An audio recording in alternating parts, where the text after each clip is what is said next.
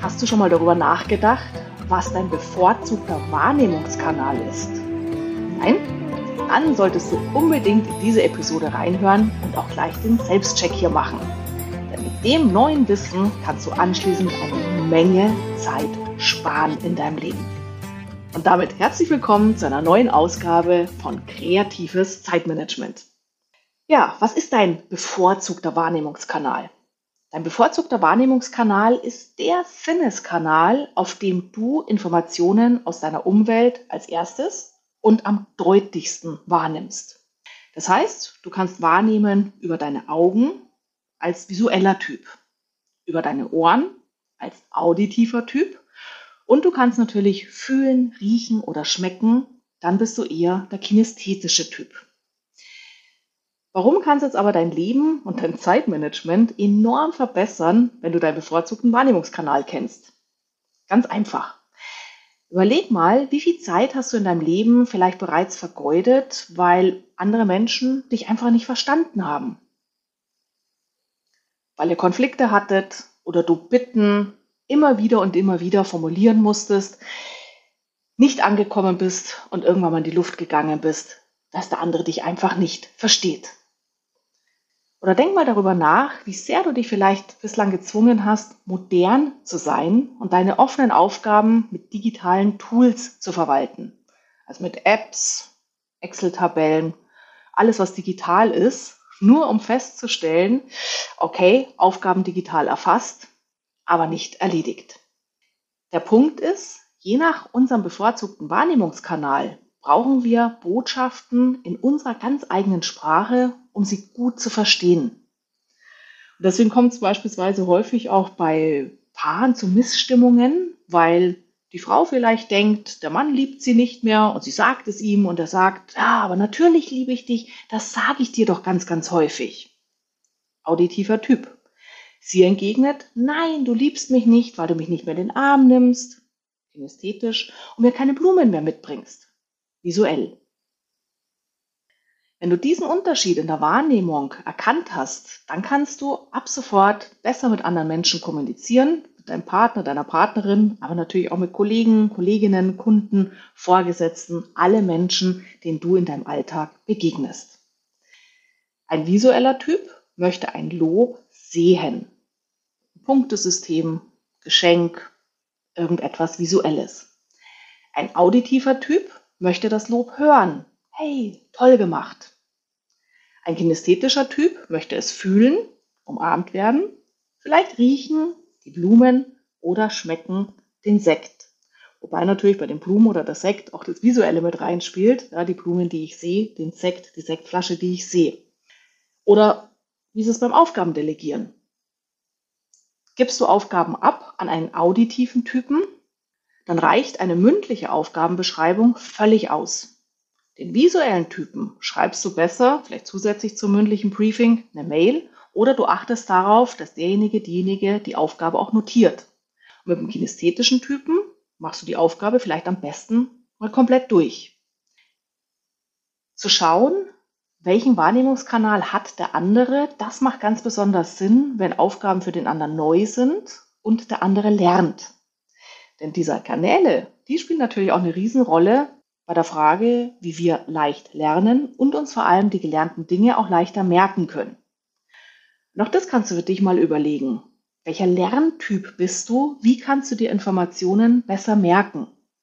Der auditive Typ, der hört sich Lerninhalte total gern an. Ja, wenn du also gerne Podcasts hörst, bist du mit Sicherheit ein auditiver Typ. Der visuelle Typ, der lernt viel, viel besser und merkt sich Dinge viel besser durch Bilder. Der liest also gerne zum Beispiel meine Blogbeiträge oder guckt sich meine YouTube-Videos an. Der visuelle Typ braucht in PowerPoint-Präsentationen unbedingt auch Bilder, um Dinge verankern zu können. Und als kinästhetischer Typ, der lernt am besten mit allen Sinnen der lernt am besten durch Selbstmachen, durch Selbsthandanlegen im wahrsten Sinne des Wortes.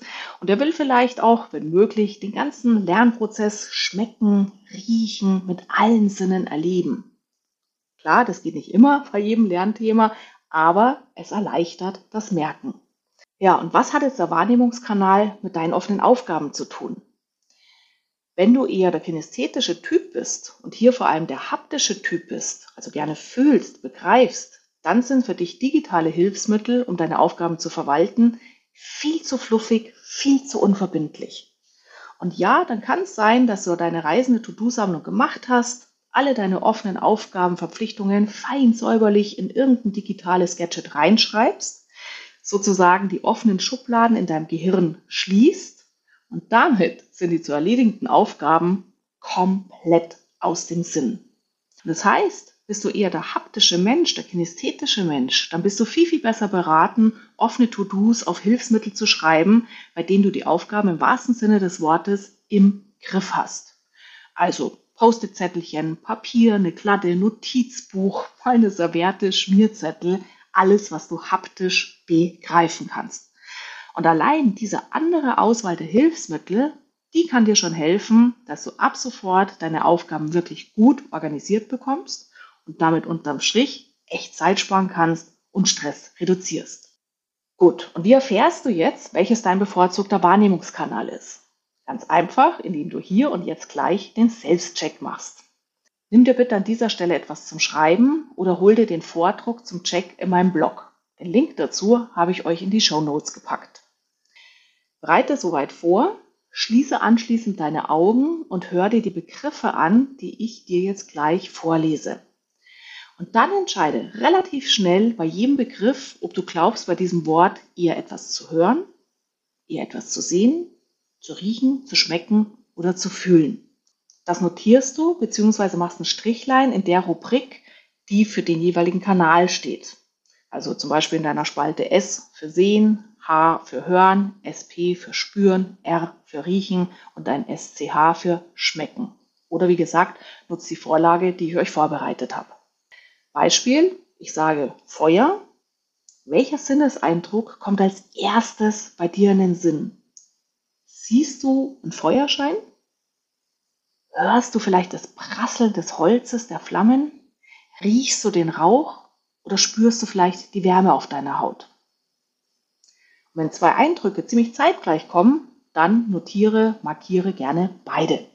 Ganz wichtig, es gibt hier kein richtig oder falsch, es gibt nur deine eigene Wahrnehmung. Bereit? Los geht's. Kerze.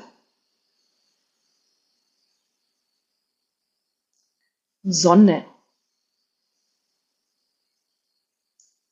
Pferd.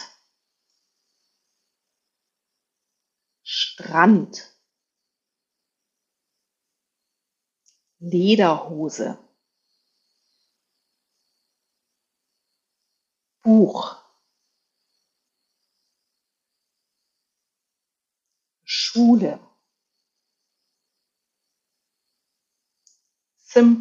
Zimtplätzchen Theater. Neujahr.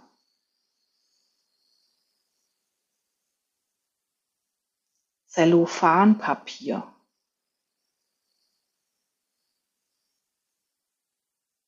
Telefon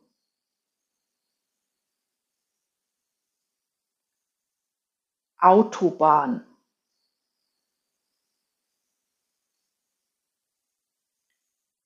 Beethoven. Tauben.